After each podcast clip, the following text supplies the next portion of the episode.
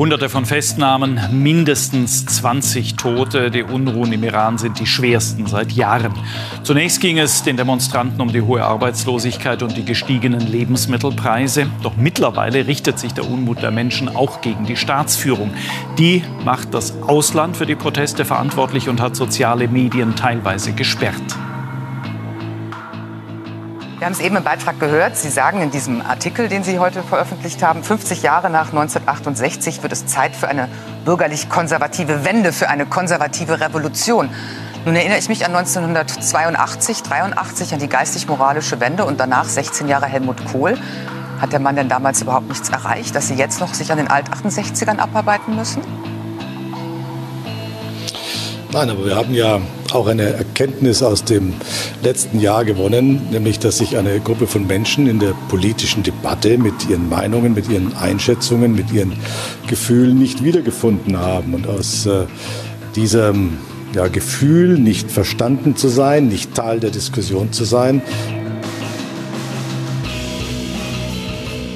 Und damit herzlich willkommen im neuen Jahr und herzlich willkommen zur 29. Ausgabe des Jungen Politischen Podcasts zusammen mit Simon. Einen wunderschönen guten Tag und mit Roman. Moinsen. Ja, wir starten in das neue Jahr. Ich auch gesund, Gott sei Dank, nachdem die letzten beiden Folgen bzw. die letzte problematisch war und die davor ich gar nicht da sein konnte. Wir starten auch ins neue Jahr mit zwei interessanten Themen endlich mal. Scheinbar passiert mal wieder was in der Politik. Jetzt seitdem in Deutschland äh, keine Regierung zustande kommt, hatten Roman und ich das Gefühl, dass am Ende des letzten Jahres nicht mehr so viel passiert ist. Jetzt auf einmal geht es aber wieder richtig los. Wir haben zwei sehr spannende Themen und starten mit dem Iran, den Roman gerne einleiten kann.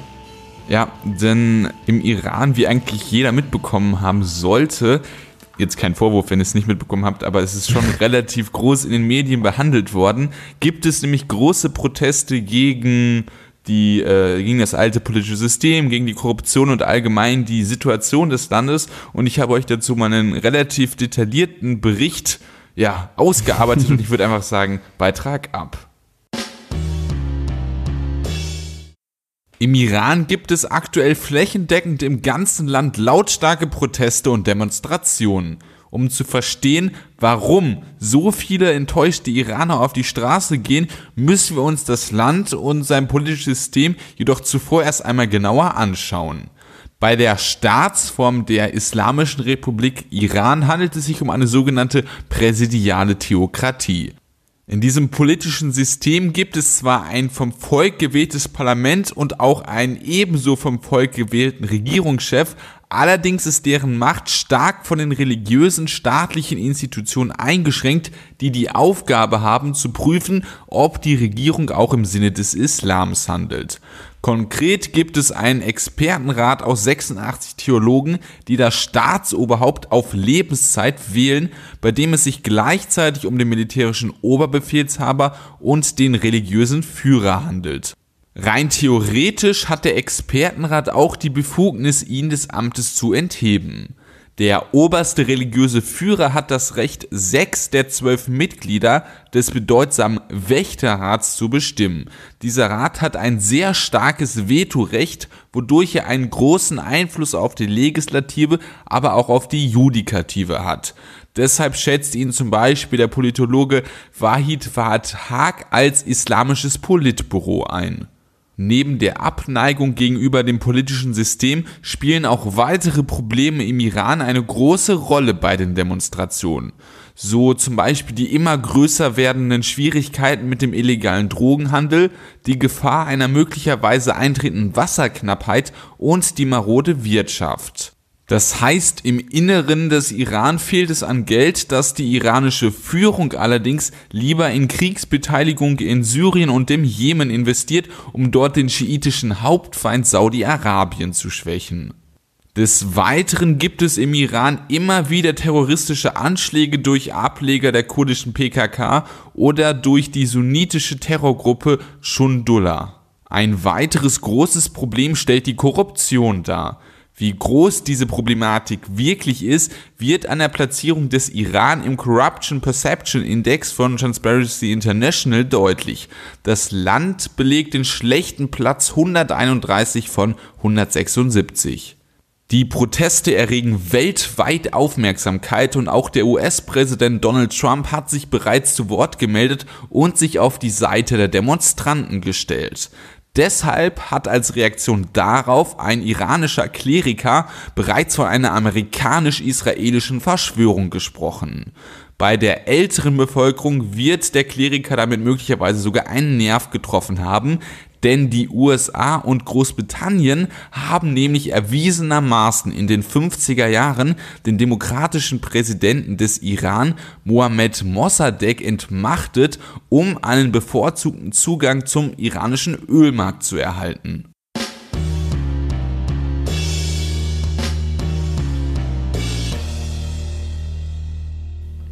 Ganz schön was los da unten, würde man jetzt fast schon sagen. Ähm, und da unten ist jetzt auch relativ weit weg, denn die Leute im Iran sind wirklich sauer, könnte man sagen. Warum habe ich versucht, in meinem, äh, in meinem Beitrag aufzuzählen? Also ich weiß nicht, ich will es jetzt nicht groß wiederholen, aber ich denke, vor allem sind da wirtschaftliche Faktoren sehr entscheidend. Also es gibt eigentlich ein recht gutes Bildungssystem im Iran, allerdings gibt es halt kaum Möglichkeiten, irgendwo Job zu bekommen. Man hat eine ähm, Jugendarbeitslosenquote, das hatte ich gar nicht erwähnt, von 30 Prozent und die wird, glaube ich, sogar noch höher geschätzt. Mhm. Und ähm, ja, allgemein, irgendwie läuft es nicht so richtig und es ist da natürlich dann ja, es läuft nicht da unten. Und äh, das ist natürlich dann auch schon irgendwie verständlich, dass die Leute dann unzufrieden sind und auf die Straße gehen. Ursprünglich sind die Proteste ja zustande gekommen, das hatte Simon, glaube ich, ganz gut im Hinterkopf, weil die Benzin und die äh, Preise für Eier, glaube ich, waren Eier. Äh, der Auslöser. Ja. Also es ging eher um wirtschaftliche Themen.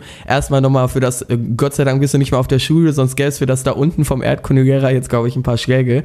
Ansonsten. Aber ähm, ist doch ja, unten, ist es südlicher. Südöstlicher. Ja, unten. auf jeden Fall. ähm, äh, ja, absolut richtig. Es waren nämlich erst wirtschaftliche ähm, Gründe tatsächlich und das hat sich dann immer weiter angeheizt. Das sind ja jetzt eigentlich, sag ich mal, Studentenproteste, so eher. Es sind männliche Studenten hauptsächlich, die auf die Straße gehen, zwischen 20 und 30, beziehungsweise halt junge Menschen auch teilweise, die arbeitslos sind, hast du ja gesagt, ist ein, durchaus ein Problem. Und es hat sich jetzt so über die Zeit, es, es sind ja, ist ja jetzt schon länger, ähm, halt diese Proteste da an, ähm, so ein bisschen von dieser wirtschaftlichen Fokus jetzt tatsächlich zu einer politischen Demonstration geworden, ähm, die äh, sag ich mal, Regierung plant jetzt auch schon eigene Proteste sozusagen zu organisieren. Und Haben die sie, glaube ich, sogar auch schon, ne? Ja, genau. Also da geht es jetzt gerade mit los, sozusagen Gegenproteste organisieren. Die Stimmen sind ja auch da. Also man kann das jetzt nicht so einseitig darstellen, dass sich das ganze Volk da gemeinsam gegen die Regierung auflehnt. So ist es dann doch nicht. Und so richtig ähm, eine richtige, sag ich mal, ähm, wie sagt man, Protestbewegung ist das da auch ja, noch so nicht so aller arabischer Frühling halt. Ne? Man, genau. Man, also wenn man halt irgendwie so im äh, Nordafrika oder halt irgendwie im äh, Nahen Osten äh, halt irgendwelche Proteste oder Demonstrationen hat, die relativ groß sind, dann ist man natürlich immer an arabischen Frühling erinnert, aber ich glaube wirklich nicht, dass das diese Ausmaße hat, dass es wirklich Aktuell eher, auch, noch, auch noch nicht, auf keinen Fall, ja. Ja, noch nicht. Okay, zu Beginn des arabischen Frühlings hätte auch noch niemand gewusst, was das für Ausmaße äh, annimmt, aber ich lehne mich einfach mal so weit aus dem Fenster und sage, dass es auf jeden Fall ähm, ein Armutszeugnis für den Kurs der Regierung ist, aber ich glaube jetzt nicht, dass äh, die Regierung und äh, das Staatsoberhaupt da äh, irgendwie gestürzt werden. Es nee. sei denn natürlich, Trump will sich einmischen Richtig, und, stimmt. und äh, drückt da schön den Knopf, wirft da eine Bombe und sagt, yo, ich gucke jetzt mal, was machen wir hier? Ja, da muss ich jetzt mal ganz kurz einwerfen. Ich weiß gar nicht, äh, ob, ob, äh, welche von euch das mitbekommen haben, dass der Trump äh, einfach mal jetzt getwittert hat. Ich glaube, Kim Jong-un hatte in seiner Neujahrsansprache gesagt, ähm, ja, lieber Herr Trump, im Gegensatz zu dir äh, ist das nicht nur eine Metapher, sondern ich habe wirklich einen roten Knopf auf meinem Tisch. Und da hat der Trump auf Twitter geantwortet, kann mal jemand von seinem verhungernden Regime ihm sagen, dass ich tatsächlich einen roten Knopf habe und der im Gegensatz zu ihm seinem größer ist und auch noch funktioniert. Ja, absoluter Kindergarten. Das ist wirklich unglaublich, was da passiert. Über Twitter hat Trump jetzt auch sich äh, zum Iran geäußert und da groß Unterstützung für die äh, Demonstranten, ich wollte schon Protestanten sagen, ja. für die äh, Demonstranten bekündigt.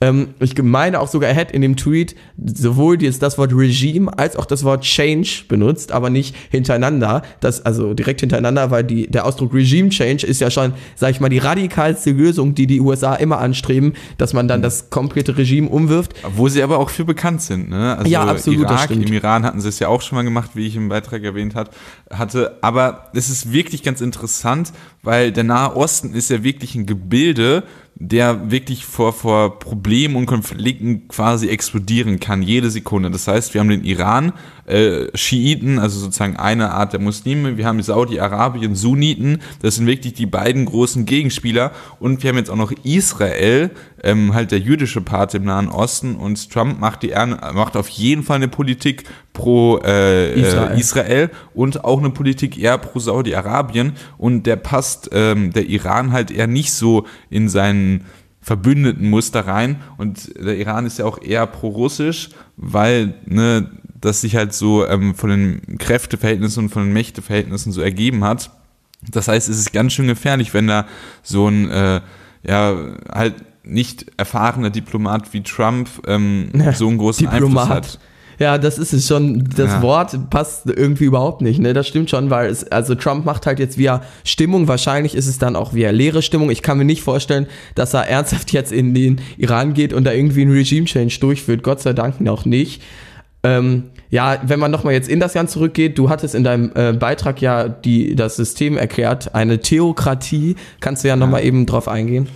Ja, also das ähm, es ist eine präsidiale Theokratie. Das bedeutet, man hat, das finde ich immer so urwitzig, wenn man das sagt, das heißt, man hat demokratische Elemente. Das heißt, es gibt wirklich äh, ein Parlament, das gewählt wird und ein Präsident oder ein Regierungschef, der gewählt wird.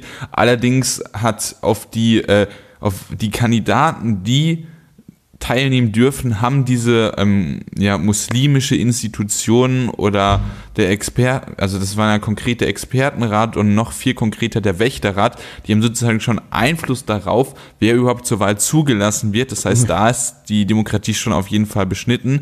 Allerdings gibt es halt diese Wahlmöglichkeiten, das Parlament, das halt auch legislative Macht hat. Allerdings gibt es da immer diesen Gegenpart, diese, der Wächterrat, wo halt die Hälfte wirklich ähm, muslimische Theologen sind, die halt ähm, im Sinne des, äh, des, des religiösen, ja, und des religiösen Führers da äh, ihre Entscheidungen treffen. Und das ist wirklich, wenn man, das ist eigentlich, das ist auf gar keinen Fall eine Demokratie, das ist äh, eine etwas abgemildertere The Theokratie, die einen Anschein von Demokratie erwecken soll. Ja, ich glaube, das stört auch äh, viele junge Menschen da. Das muss man natürlich auch sagen. Da gibt's auch immer die zwei Seiten. Wir in Deutschland ergeben ja, wenn es um Muslime angeht, auch über die Medien häufig äh, junge Menschen, die auf jeden Fall sich mit dem Islam total verbunden fühlen äh, und für to äh, Kopftücher eintreten. Äh, da ist es ähm, jetzt auch häufig andersrum, zum Beispiel bei den Demonstrationen gab es durchaus auch Frauen, die dann halt ohne Kopftuch, was dort absolut im Iran Es muss ja nicht mal heißen, verboten gegen, ist. es muss ja nicht heißen, dass sie gegen den Islam sind, sondern dass sie halt einfach eine andere Auslebung leben wollen. Genau, und nicht, dass das mit der Politik verbunden ist. Das wird Ja, eben auch viel da kritisiert. ja, ja, so eine Art Aufklärung im Islam oder so wäre da, glaube ich, äh, äh, was, was, wo man ungefähr Vergleiche ziehen könnte. Und ähm, was aber halt auch wirklich ein Problem ist, ja, auf jeden Fall, die Leute sind unzufrieden mit dem politischen System, was aber das viel größte Problem ist, der mächtigste Mann im Iran, dieser religiöse, äh, religiöse Führer, dessen Namen ich nicht aussprechen kann oder nicht will Ja. und deswegen auch gar nicht erst rausgesucht habe, ähm, der wird auf Lebenszeit gewählt. Ja Genau. gut, aus deutscher Sicht haben wir jetzt nicht so die Position, uns darüber zu beschweren, wenn man Merkel und Kohl im ja. Hinterkopf hat. Ähm, aber trotzdem, es gibt da wirklich einen, äh, der, der oberste der Staatspräsident, der äh, Oberbefehlshaber über das Militär, wird auf Lebenszeit gewählt. Und das ist als erstes mega undemokratisch und sorgt halt auch dafür, dass Veränderungen, wenn sie überhaupt mal eintreten sollten, was in diesem System sehr unwahrscheinlich ist, unfassbar lange dauern. Und ähm, das ist halt auch wieder so ein Kritikpunkt. Das ist einfach keine, also in Deutschland, wenn man halt jetzt aktuell die eine Mehrheit hat und dann halt bei der nächsten Bundestagswahl die ganz andere Mehrheit, da hat man Oder keine, wie wir es aktuell ja. sehen. Da hat man relativ schnell ähm, die Möglichkeit, dann halt auch politisch was zu ändern, das halt im Islam, äh, im Islam, sag ich dann, im Ja. Iran, meine ich, absolut nicht möglich ist. Und das wird auf jeden Fall auch ein Problem sein. Und äh, da würde ich auch auf die Straße gehen. Das ja, deshalb gibt es immer ganz, so viele, ja. also natürlich so viel ist jetzt im Verhältnis zu Deutschland auf jeden Fall so viele große politische Proteste. Ähm, wir, wir sind jetzt sehr auf die Politik fokussiert, aber es ist ja faktisch eigentlich so gewesen, dass diese Proteste eher damit losgingen, dass auch wirtschaftlich dort Probleme gibt. Du hattest die Arbeitslosenquote ja angesprochen. Hand, es geht eigentlich ja, Hand in Hand. Also ja, richtig. Die, die, die Uhr, also sozusagen der Tropfen, der das Fass zum Überlaufen gebracht hat, war ähm, war, waren halt diese Preiserhöhungen und ja. weil halt auch Benzin sehr wichtig ist für viele Leute, die halt irgendwie ein Fahrzeug haben, was auch immer, oder und halt auch Eier Grundnahrungsmittel sind, dass man da bei so drastischen Preiserhöhungen, ich glaube, es waren 40 und 20 Prozent, ich weiß nicht mehr was, aber es waren schon relativ drastische Preiserhöhungen, mhm. dass man da auf die Straße geht, das verstehe ich. Und wenn sozusagen immer mehr Leute dazukommen und man einfach dann sich der gesamte Unmut aufgestaut hat und dann wirklich mal äh, ausgesprochen wird, dass da halt dann äh, die politischen Probleme, die generell wirtschaftlichen Probleme, die Korruption, alles Mögliche mhm. mal angesprochen wird, der Drogenhandel, ähm, das ist, denke ich, alles so ein äh, laufender Prozess. Ja, was ich meinte mit politisch, ähm, das stimmt schon, Wirtschaftspolitik ist ja auch Politik, äh, meinte ja. ich jetzt eher, dass es sich gegen diese politische Führung sozusagen richtet. Also klar, das geht ja auch Hand in Hand. Also ja, die Wirtschaft ja, ist ja wirklich, ne? Ich meinte also, äh, dass es jetzt äh, vielleicht nicht gegen die politische Führung, sondern gegen das politische System eher vielleicht. Ja. Also, dass es sich dahingehend eher jetzt noch politisiert hat und vorher die Wirtschaft im Fokus stand. Was ähm, ich jetzt ganz interessant fand, du hattest ja diese ähm, Theokratie schon angesprochen. Das mhm. ist wirklich ein großes Problem, das ja auch viele, ich hatte gesehen ein Interview äh, mit der, von der Rheinischen Post, glaube ich, mit einem ähm, ehemaligen iranischen Flüchtling dann, der bei uns Asyl bekommen hat, der auch gesagt hat, er wünscht sich einfach, dass dort Politik von Religion getrennt wird, das ist eben ein Vorteil, den wir im Westen haben, auch wenn dann, äh, da kommen wir später gleich zu Alexander Dobrin, dann äh, Kreuze in den Klassenräumen äh, fordert. Aber grundsätzlich ist das ein absolutes, Gott sei Dank. Wird eine sehr äh, religiöse Folge, ne? Ja, stimmt. Jetzt, ja, wobei, also die ähm, letzteres Thema oder das Thema, was wir gleich besprechen, ist jetzt nicht so religiös. Aber es geht aber, schon um Säkularität auch schon. Ja, auf also. jeden Fall, das stimmt schon. Ähm, das ist ja auch das, was viele dann immer sagen, ja, christlich-demokratische Union, wie darf denn so eine Partei überhaupt dann hier sein? Gott sei Dank die trennen halt, auch wenn christlich da im Namen steht, ja. geht es da eher um christliche Werte, Vorstellungen, als tatsächlich um christliche Inhalte und dass wir jetzt ja, Politik CSU, nach der ja. Bibel machen. Ja, ja ähm, also je nachdem, wie man es auslegt, sage ich mal an der Stelle. Ja, aber, aber das, das, ist dann für den zweiten Part. Ne? Ja, genau. Ja, ich wollte, das wollte ich eben jetzt nur. Jetzt sind wir so abgeschiffen sagen. Das ist eigentlich, habe ich immer das Gefühl, so eins der Hauptprobleme dieser ganzen äh, Konfliktländer, auch im Nahen Osten und so weiter, dass die ist, dass die Religion und Politik halt so extrem verbinden, dass es eben zu irrationaler Politik führt, weil Religion jetzt nicht so, sag ich mal, das Rationalste der Welt ist. Und das sorgt dann eben auch für diese äh, Rückschrittigkeit, sage ich mal, die wir dann aus westlicher Perspektive erleben und die auch junge Menschen, die dann wahrscheinlich eher fortschrittlich denken, auch auf die Straße treibt. Und das erlebt der Iran halt aktuell.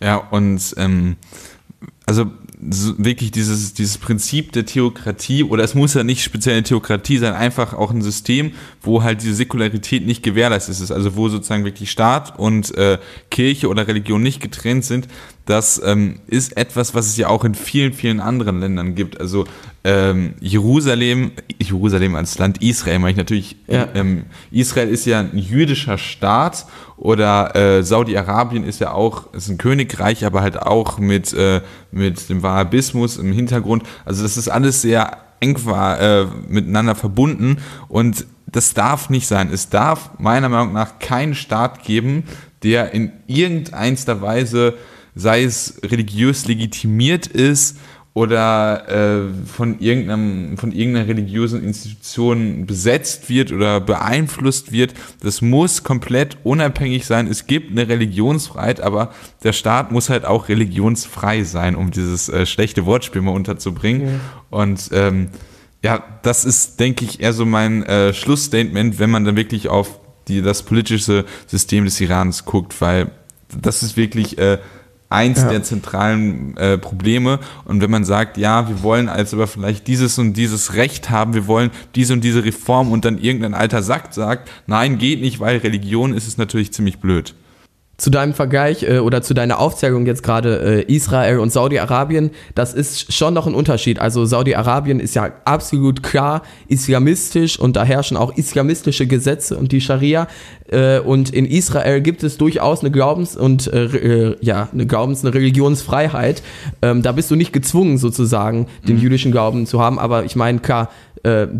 Äh, ähm, so eine Es spielt richtige trotzdem eine Rolle in der genau spielt eine absolute Also- Rolle die Flagge hat ein äh, jüdisches Symbol also von daher Ja. klar Also es ist, denke ich, dann auf jeden Fall formal was anderes, aber ähm, es, es geht sozusagen, na gut, das kann ich jetzt auch nicht so ausdrücken. Also auf jeden Fall haben, gibt bei allen drei Staaten spielt die Religion eine sehr große oder eine größere Rolle beim äh, staatlichen Handeln und beim Staat, bei staatlichen Ausbau, ja, als in Deutschland, ja. Gut, dann würde ich sagen, kommen wir zum nächsten Thema, der konservativen Revolution, die sich Alexander Dobrindt gewünscht hat in einem Weltartikel. Mehr dazu erfahrt ihr jetzt in diesem Beitrag. Am Donnerstag veröffentlichte die Welt einen Gastbeitrag von Alexander Dobrindt, dem Vorsitzenden der CSU-Landesgruppe im Bundestag. In diesem Artikel fordert er eine konservative Revolution. Der Grund? Angeblich hätten viele Bürger das Gefühl, dass sie in den Debatten mit ihren Positionen, ihren Meinungen und in ihrem Alltag nicht mehr stattfinden. Diese Bürger seien Teil einer konservativen Mehrheit, trotzdem werde die politische Debatte von einer linken Minderheit angeführt. Er sieht die CSU als Vertreter einer angeblichen bürgerlich-konservativen Wende in Europa. Zitat: Wir sind die Stimme der Bürgerlichen, der bürgerlich-konservativen. Konkret wünscht er sich zum Beispiel Kreuze im Klassenzimmer und stellt sich gegen Ökologismus und Islamismus. Interessant ist auch, was der Begriff konservative Revolution historisch eigentlich beschreibt. Das Deutsche Historische Museum schreibt dazu, der Begriff konservative Revolution bezeichnet eine geistig-politische Sammelbewegung jung-konservativer Kräfte in der Weimarer Republik, die sich für einen autoritären Staat einsetzen und den liberalen Werten der Weimarer Demokratie deutlichen Widerstand entgegenbrachten. In ihren sozialromantischen, antiparlamentarischen und antidemokratischen Tendenzen wurden Gruppen der konservativen Revolution zu geistigen Wegbereitern des Nationalsozialismus. Dobrindt setzte sich diesbezüglich auch massivem Gegenwind aus. Bernd Rieksinger von der Linken twitterte zum Beispiel, Dobrindt fordert eine konservative Revolution und will in die Zeit vor 1968 zurück. Der Begriff stammt übrigens aus der geistigen Mottenkiste der Wegbereiter des Nationalsozialismus. So gräbt die CSU der AfD kein Wasser ab, sondern macht rechtes Gedankengut salonfähig.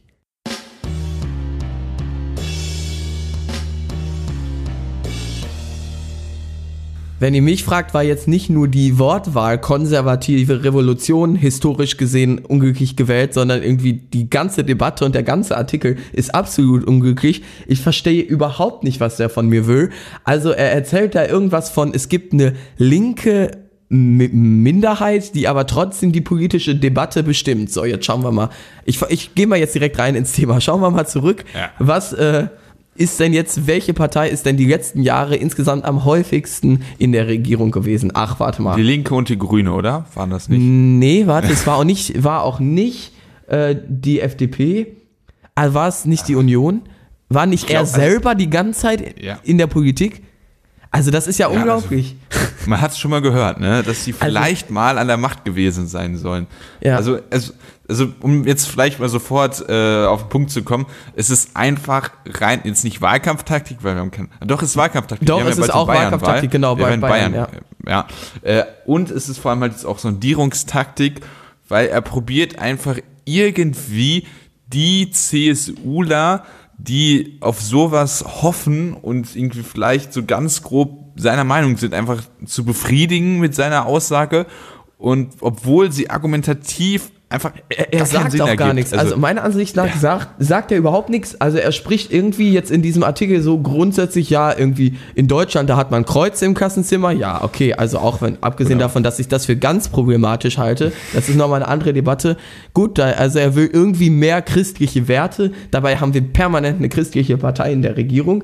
Dann stellt er sich gegen Ökologismus. ja gut, was, was ja, heißt christliche Partei? Was heißt ja, christliche Partei? Im Namen. Wir haben, dann wir stellt haben er sich zwei gegen, Parteien in der Regierung, die Ja. denken, sie wären christlich und es deswegen in ihrem Namen stehen haben. Korrekt, okay. Aber so zumindest er muss ja von sich glauben, dass er in einer christlichen Partei ist. So, Ja, ja. dann haben, äh, stellt er sich gegen Ökologismus und Islamismus. Erstmal, Ökologismus, was diese Umwelt echt, ne? Also da Bock Erstmal das wir Wort brauchen gibt eine Revolution, wir müssen die zerstören, damit einfach die ganze Menschheit untergeht. erstmal das Wort gibt es nicht. So, zweitens Ökologismus. Wenn es das Wort nicht gibt, kann man jetzt nicht genau nachschauen, was er damit sagen will. Wahrscheinlich irgendwie die grüne Stimmung und gegen den Diesel und so weiter will er nicht haben. Im Umkehrschluss will er also jetzt irgendwie, dass wir die Umwelt weiter verschmutzen. Dann, und das Wort im, oder diesen Begriff im gleichen Satz zu benutzen wie Islamismus. Also eine absolut radikale, äh, terroristische Form sozusagen äh, einer Religion im gleichen Satz mit Leuten, die die Umwelt schützen wollen, auch. Jetzt mal ohne Spaß, absurd. welche, welche deutsche große Partei ist da nicht gegen Islamismus? Also Keine, jede. natürlich. Echt, Das alle ist auch gegen absolut Islamismus. richtig. Es ist, Islamismus ist ja per Ist ja Definition nicht, Terrorismus. Genau. Ja, genau. Islamismus ist dieser starke, äh, sage ich mal, wie sagt man, Scharia-basierter Islam sozusagen. der, der, also vor allem halt auch terroristische, also wirklich dann halt auch diesen Glaubenskrieg, den Dschihad wirklich durchführen will und Terroranschläge begeht, unschuldige Menschen umbringt, massakriert, aber jede deutsche große Partei ist dagegen, Ja, gegen natürlich. Islamismus. Und er probiert jetzt natürlich, weil Islamismus, das hört sich ja so an wie Islam. Da gibt es welche von der CSU, die mögen den Islam vielleicht nicht. Und da, da war irgendwas mit Islam, wo man dann dagegen ist und es ist dann gut. Das ist, glaube ich, seine Warte, Taktik aber gewesen. welche Partei hat jetzt nochmal die Grenzen geöffnet? Äh, sagt man ja immer so, natürlich waren die schon vorher offen, aber wer hat nochmal sich, welche Partei hat sich jetzt nochmal dafür eingesetzt? Äh, das war die CDU, ne? Warte, mit wem ist er eigentlich, ist seine Partei, arbeiten die nicht irgendwie, mit wem arbeiten die nochmal zusammen? Ich glaube, ich glaub, die, die haben, man könnte es fast Beziehungen nennen miteinander. Man, also, man, man könnte sagen, die bilden sogar eine gemeinsame Fraktion. Also im Bundestag, also hat er nicht genau das eigentlich die ganze Zeit politisch durchgesetzt, was er jetzt kritisiert? Ja. Also Absolut es, ist wirklich, es ist wirklich unfassbar und halt wirklich auch noch das Wort Revolution. Also eine Revolution, die französische Revolution, das ist ein kompletter, man hat sich aus einem System gelöst, wo Menschen unterdrückt worden sind, wo es welche gab, die sich richtig profiliert haben, wo wir keine Demokratie haben, wo es viele Grundrechte nicht gab, die wir heute in der Bundesrepublik, in unserer Demokratie, Gott sei Dank, alle haben. Und er möchte jetzt eine konservative Re- Revolution, also er möchte das Ganze mal wieder wegmachen, damit man das dann konservativ Also macht. w- er spricht da die ganze Zeit jetzt von den Alt-68ern, macht es jetzt auch Anfang 2018, also 50 Jahre nach dieser Alt-68er äh, Revolution oder wie er das nennt, halt also linke Menschen, die sich, was weiß ich, gegen Atomwaffen äh, und so weiter eingesetzt haben. Und das möchte er jetzt zurückdrehen. Das heißt, er will irgendwie jetzt nach 1950 zurück. Was genau von da will er jetzt haben? Konservativ 1950, da fällt mir ein, gegen Homosexualität schon mal. Natürlich, Ja. Mindestlohn kannst du komplett vergessen. ja, gegen geschiedene Leute, weil man ja auch gegen, äh, ich meine jetzt vor allem Leute, die halt, was weiß ich, uneheliche Kinder hatten, ist ja auch so ein Punkt. Also, ne? Ich verstehe, also er, ich glaube, also wenn wir das jetzt mal analysieren, er, will, er merkt jetzt irgendwie, es gibt ja diese Stimmung, die auch, sage ich mal, die AfD hervorgebracht hat von irgendwie dieser politisch korrekten und linken Meinungsdiktatur. Was natürlich also Meinungsdiktatur natürlich hart ist und so weiter. Man kann, finde ich, das würde ich auch als Linker sozusagen zugeben, die Medienlandschaft, da gibt es auch Studien drüber in Deutschland, ist eher links geprägt zum Beispiel. Also ich kann verstehen, dass es immer, dass es so einen Eindruck gibt, dass in Deutschland traditionell, auch was die Berichterstattung angeht, es immer eine linkere Perspektive gab. Aber dass er jetzt deshalb von irgendwie politischem Einfluss und so weiter spricht, obwohl also konservative Politik in Deutschland seit Jahrzehnten sozusagen straight durchgeführt wird. Es gab einmal eine rot-grüne äh, Koalition und die Und die, hat, sage ich mal, den keine linke, ja. die hat Sozialabbau und alles betrieben. Also das ist einfach irgendwie komplette inhaltslose irgendwas von wegen, ich will, wir wollen so anti-linke Stimmung jetzt mitnehmen. Aber also, was er konkret will, das sieht man auch ganz gut in einem Interview. Das ist, habt ihr bestimmt auch vom Intro jetzt gerade gehört. äh, Da hatte der Roman das geschnitten mit äh, Marietta Slomka und Alexander Dobrindt. Das ähm, ist auch in meinem äh, Beitrag verlinkt, wenn ihr auf die Quelle geht, so in dann könnt ihr euch mal den Link angucken äh, über Twitter. Da ist das Interview nochmal. Da sieht man wirklich grandios, Marietta Slomka nimmt ihn total auseinander. Er weiß überhaupt eigentlich gar nicht, was er will. Und sowas finde ich, also Alexander Dobrindt ist für mich ein Bild von, ich mache irgendwie Politik, aber ich stehe für absolut gar nichts. Ich muss irgendwie jetzt einen Artikel veröffentlichen, in dem ich nichts sage. Also Völlig absurd. Ist echt unfassbar. Das Einzige, was ich vielleicht noch mal kurz aufgreifen würde, ähm, mit dem eher links Medienlandschaft, da würde ich dir recht geben, aber man, es ist eigentlich auch ganz leicht zu verstehen, warum das denn so ist. Weil Journalismus hat die Aufgabe, kritisch zu sein. Er hat kritisch zu bewerten, was aktuell geschieht. Und was geschieht aktuell? Wir haben halt eher diese äh, Politik der CDU. Und wenn man das kritisch beobachtet, kann das natürlich sowohl rechts als auch links ausfallen, um das jetzt auf dieses sehr flache ähm, Muster runterzubrechen. Aber man muss, also die, der Journalismus probiert, die äh, die Entscheidungen der Regierung zu kritisieren, Genau. also wenn, wenn es man es muss, zu kritisieren. Und das ist dann häufiger halt auch mal eine linke Kritik. Aber das heißt nicht, dass irgendwie, was weiß ich, ein kleiner Karl Marx irgendwie überall säße und jetzt diktieren Ja, würde, also- was die Medien schreiben müssten. Nee, das und nicht, Also das ist wirklich Schwachsinn. Also, dass es eine Tendenz gibt, ja, aber das ist auch gut so, weil ich hoffe auch, wenn wir eine rot-rot-grüne Regierung hätten, dass der Journalismus auch äh, Journalismus dann auch kritisch mit denen ins Gericht geht und dann vielleicht auch mal, ähm, was weiß ich, wenn wenn sie sehr linke Marktwirtschaftsreformen äh, durchsetzen, dass man das dann halt auch mal von der rechten Marktwirtschaftssituation Ja. kritisiert. Das ist der die Grundaufgabe vom Journalismus und deswegen ist das das ist also er hat da zwar den Funken, den kleinsten Funken, hat er zwar ganz gering mit Recht, aber ähm, es ist keineswegs ein Problem. Ja, ähm, also es stimmt schon, es gibt ja so Umfragen von deutsche Journalisten, welche Parteien die wählen. Das sind eher linke Parteien. Also ich weiß nicht, ob ich so optimistisch wäre, wenn wir jetzt auf einmal, was weiß ich, Rot-Grün äh, oder SPD ist ja nicht mehr links, was weiß ich, eine äh, lila-grüne Ja, Regierung auf einmal hätten, keine Ahnung. Da muss ich jetzt aber dazwischen gerätschen. Also natürlich, SPD ist in der großen Koalition und in der Regierungsverantwortung haben sie ziemlich viel Scheiße auch mitgetragen. Aber wenn ich jetzt einfach mal nur das Wort äh, Mindestlohn in den Mund nehme. Das, kam ist von welcher Partei? Ursprünglich die. Idee von der Linken, richtig. Ach, das hatten wir schon mal. Die SPD hat es durchgesetzt. Das ist Ja, die korrekt. Errungenschaft der SPD, Nee. dass man das hat, dass jetzt Leute einen Mindestlohn kassieren. Fordern, fordern kann es jeder. Fordern kann das auch ja, du, mein, also wenn die äh, Linke in der Regierung wäre, hätte sie es nicht durchgesetzt, möchtest du damit jetzt im Umkehrschluss sagen? Nein, sie haben es einfach nur gefordert, aber Ja, sie haben es als nicht allererste umgesetzt. Das Partei. Vor der Ist, ja, SPD. ich habe es als erste gefordert. Ja, nein, ich da mein kannst nur, dir, aber- da kannst du nichts von kaufen. Selbst die CDU ist inzwischen für den Mindestlohn. Also wenn das Ja, jetzt so eine die linke SPD Position ist. weil die SPD ihn eingeführt hat und man hat gesehen, dass es funktioniert hat Ja, und das es ist sehr richtig. unpopulär gewesen wäre, ihn jetzt abzuschaffen. Aber es ist eine Errungenschaft der Ja, SPD, okay. dass der Aber Mindestlohn eingeführt jetzt, worden ist. Okay, aber du willst mir jetzt nicht sagen, dass irgendwie die SPD eine besonders linke Partei ist nach der Nein, Agenda nein, das wollte ich 2010 nicht und so weiter. Nein, das wollte ich Die nicht ist sagen. Ich möchte absolut nach sagen, rechts gerückt, genauso wie die CDU ein Nein. Stück nach links gerückt ist. In, und die machen jetzt irgendwie in der Mitte ein bisschen in der großen Ko Koalition Politik. Also, ich möchte jetzt nicht sagen, dass die SPD jetzt noch irgendwie die linke äh, Kampfpartei von früher ist. Ähm, und Von unter, ganz früher, dann äh, wären sie Schröder, Kommunisten, ja. Und unter Schröder ist natürlich auch, äh, hat er natürlich auch eine sehr, sehr äh, antisozialdemokratische Wirtschaftspolitik teilweise gefahren.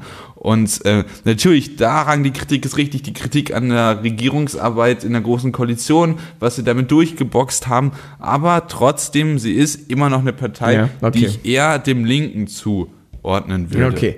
Ich würde Und sagen, wir diese kommen noch einfache Aussage, ja, SPD ist nicht links, ist Nee, also für mich ist die inhaltlich gesehen, also natürlich wegen dem Namen und so ordnet man die eher links ein, aber für mich ist das keine traditionelle linke Partei mehr von dem Inhalt. traditionell auf jeden Fall ist sie noch links. Also, was wenn wir jetzt von? Tradition Na, sprechen, sie dann war ist mal ja eine die, linke Partei, natürlich. Dann ist sie traditionell die linke Ja, Partei, dann ist sie natürlich. die große traditionelle linke Ich Volkspartei. meinte, ja, ich meinte mit traditionell, traditionell linke Werte, weiß was ich, die sehe ich jetzt bei der SPD nicht am stärksten vertreten. Ja, das kann man kritisieren. Ja, Ja, okay, jeden das Fall, ist ein ja. anderes Thema. Ich wollte jetzt eben nochmal auf, der- auf die Dobrindt-Sache zurück. Wenn wir jetzt versuchen, sage ich mal, diesem Inhaltsgursen irgendwas da irgendwie was rauszuziehen. Dann sage ich meine, er spricht ja die ganze Zeit von äh, Leute, die ihren Gefühle in der Politik nicht vertreten werden und so. Das ist ja das, das hört man jetzt auch seit Ewigkeiten, seitdem die AfD irgendwie Prozente macht. Ja, es gibt scheinbar Leute, die Gefühle haben, die nicht so richtig Ja. stimmen, aber in der Politik nicht vertreten werden. Das stimmt ja durchaus. Ich habe generell das Gefühl, dass westliche Politik und äh, generell immer gefühlsbasierter stattfindet. Also wir haben einen amerikanischen Präsidenten, der deshalb Präsident ist, weil er absolut emotionale Politik gemacht hat und irgendwie die Menschen angesprochen hat mit Parolen, aber nicht mit Inhalten. Genauso ist der Brexit zustande gekommen. Das war keine rationale Entscheidung. Und meiner Ansicht nach ist die AfD jetzt auch nicht eine Partei, die für rationale Politik steht, sondern dafür eine gewisse anti-linke, anti-Flüchtlings- äh, Stimmung zu vertreten. Und das ist scheinbar auch das, was er sieht und er sich wünscht, dass man jetzt irgendwie anti äh, linke Politik macht. Aber was genau er dann jetzt mit links meint, er sp- spricht von Ökologismus und Islamismus. Islamismus hat nichts mit links zu tun, haben wir ja schon angesprochen. Ökologismus vielleicht, aber wie man dagegen sein kann, weiß ich auch nicht. Vielleicht meint er, also das hatten wir jetzt schon rausgefunden, die Medien so ein bisschen. Hast du noch eine Ahnung, was er mit linker Stimmung äh, oder mit linker, sage ich mal, Politik meint, die geführt würden, werden würde, angeblich, obwohl er ja in der Regierung ist.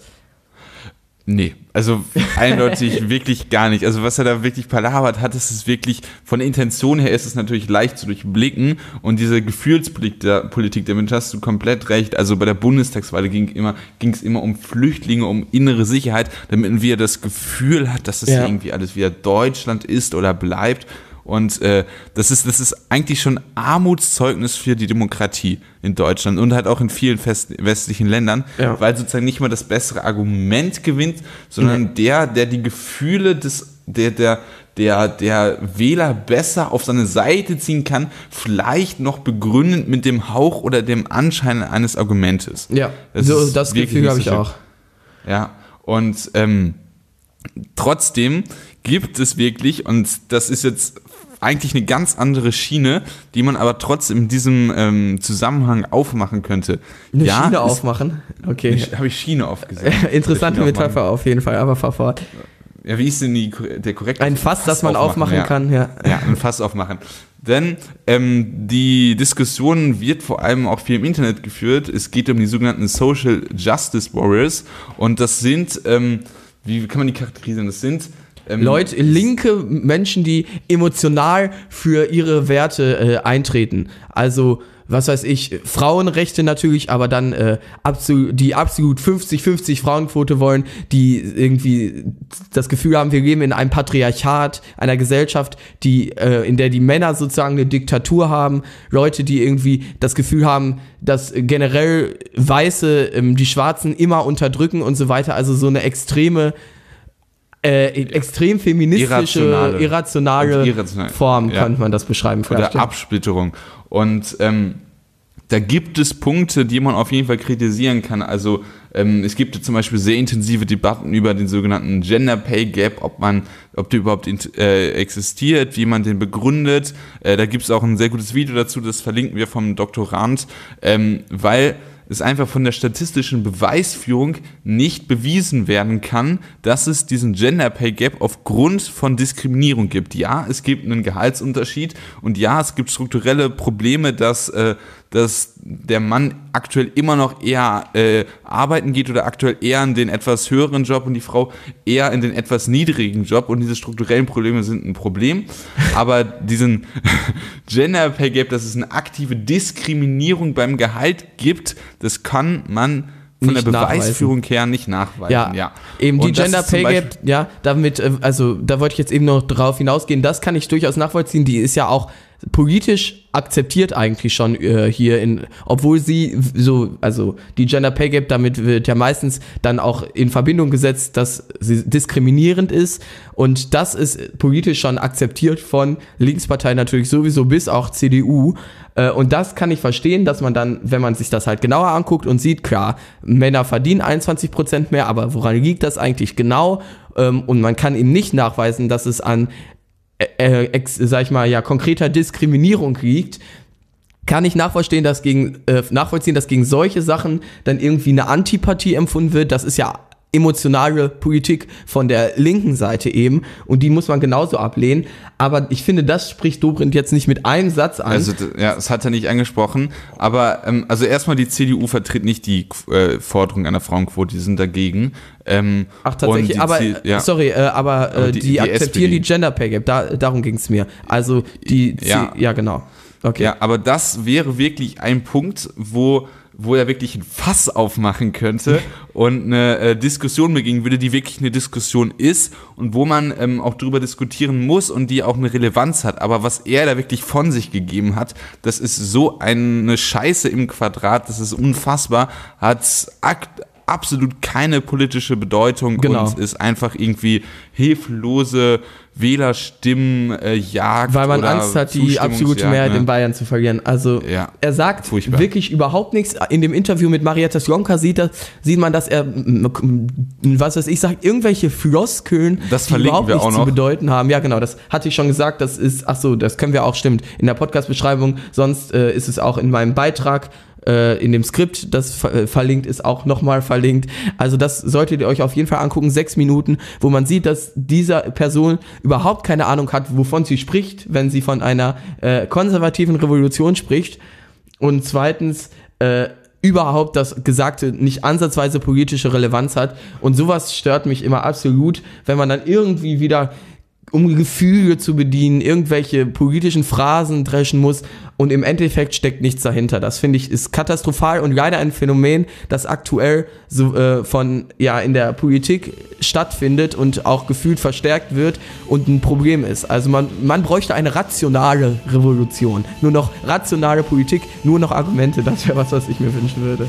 Ja, das wäre auf jeden Fall schön, ist aber wahrscheinlich eine Traumwelt. ähm, und ja, weil wir nichts ändern können, müssen wir die Folge jetzt auch beenden. Ich weiß nicht, was das für eine Moderation war. Das war die 29. Folge des Jungen Politischen Podcasts. Ihr könnt uns sehr gerne auf äh, Twitter folgen, wenn ihr wollt. Ihr könnt die Folge auch sehr gerne kommentieren. Ich glaube, die war auch schon, ja, also äh, war, gab auf jeden Fall kontroverse Punkte. Da könnt ihr einfach auf jupopodcast.wordpress.com gehen und da einfach dann auf die Folge 29 draufklicken und dann auch einen Kommentar eingeben. Oder ihr drückt einfach auf den Link in der Podcast-Beschreibung. Und Simon, möchtest du zum Ende noch was sagen? Irgendwie. Ah, ich habe nicht mehr viel zu sagen, außer Tschüss, äh, willkommen in 2018 und äh, Ja. bis zur nächsten Episode. Dann sind wir schon bei 30. Ja, tschüss, gern. Ciao.